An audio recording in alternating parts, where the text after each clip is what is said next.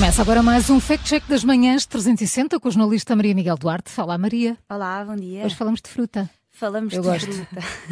Eu gosto Tá bom, de fruta. Comeste a tua frutinha? Uma peça Hoje de ainda fruta não. nunca faz mal Hoje a ainda ninguém. Ainda não. Hoje não. Ah, achei que Ah, comias sempre de manhã. Como de manhã, mas é é às 10 da manhã, às 11. Pronto, então vamos falar da fruta que vais comer daqui a bocado e como esta pode trazer benefícios eh, para a nossa saúde. Acho que é consensual Sim, que é. a fruta faz bem, não sei quantas peças por dia faz sempre muito bem.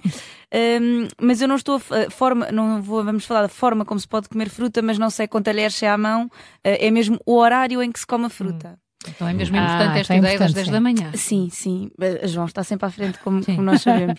Eh, uma publicação do Facebook apresenta uma solução para, para tratar cancro e outras doenças, mas especi- especificamente o cancro, mesmo que seja eh, em estado terminal, e essa solução é comer fruta de estômago vazio, ou seja, em jejum. Pois, eh, então agora eu ainda nem tinha começado o jejum intermitente, não é?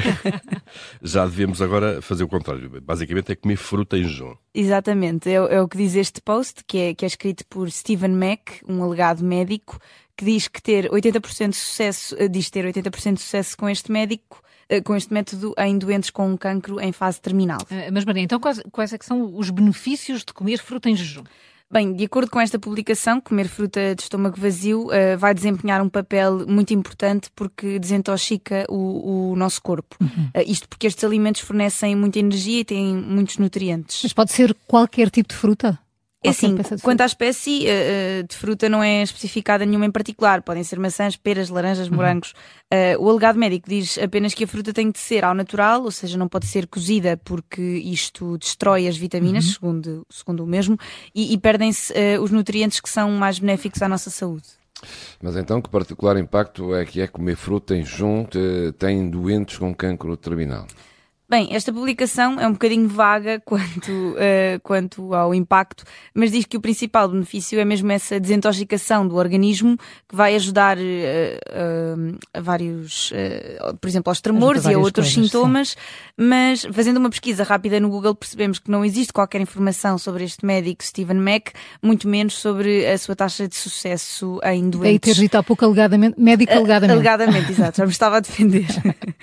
o observador questionou a nutricionista Fernanda Marques eh, do IEM Cen- eh, Cancer Center, que garante eh, ser, que esta alegação é, é errada e que um determinado alimento não, não mata o cancro. Isto tem sempre que ser conjugado com outro tipo de tratamentos. A cura de uma doença cancerígena nunca acontece apenas por consumo alimentar. Portanto, vamos ter aqui um claro carinho vermelho, não é, Maria? Exatamente, apesar dos benefícios que a, que a fruta pode, pode ter na prevenção e na fase de tratamento do cancro, a, a cura de uma doença cancerígena não acontece apenas e só pelo consumo destes alimentos.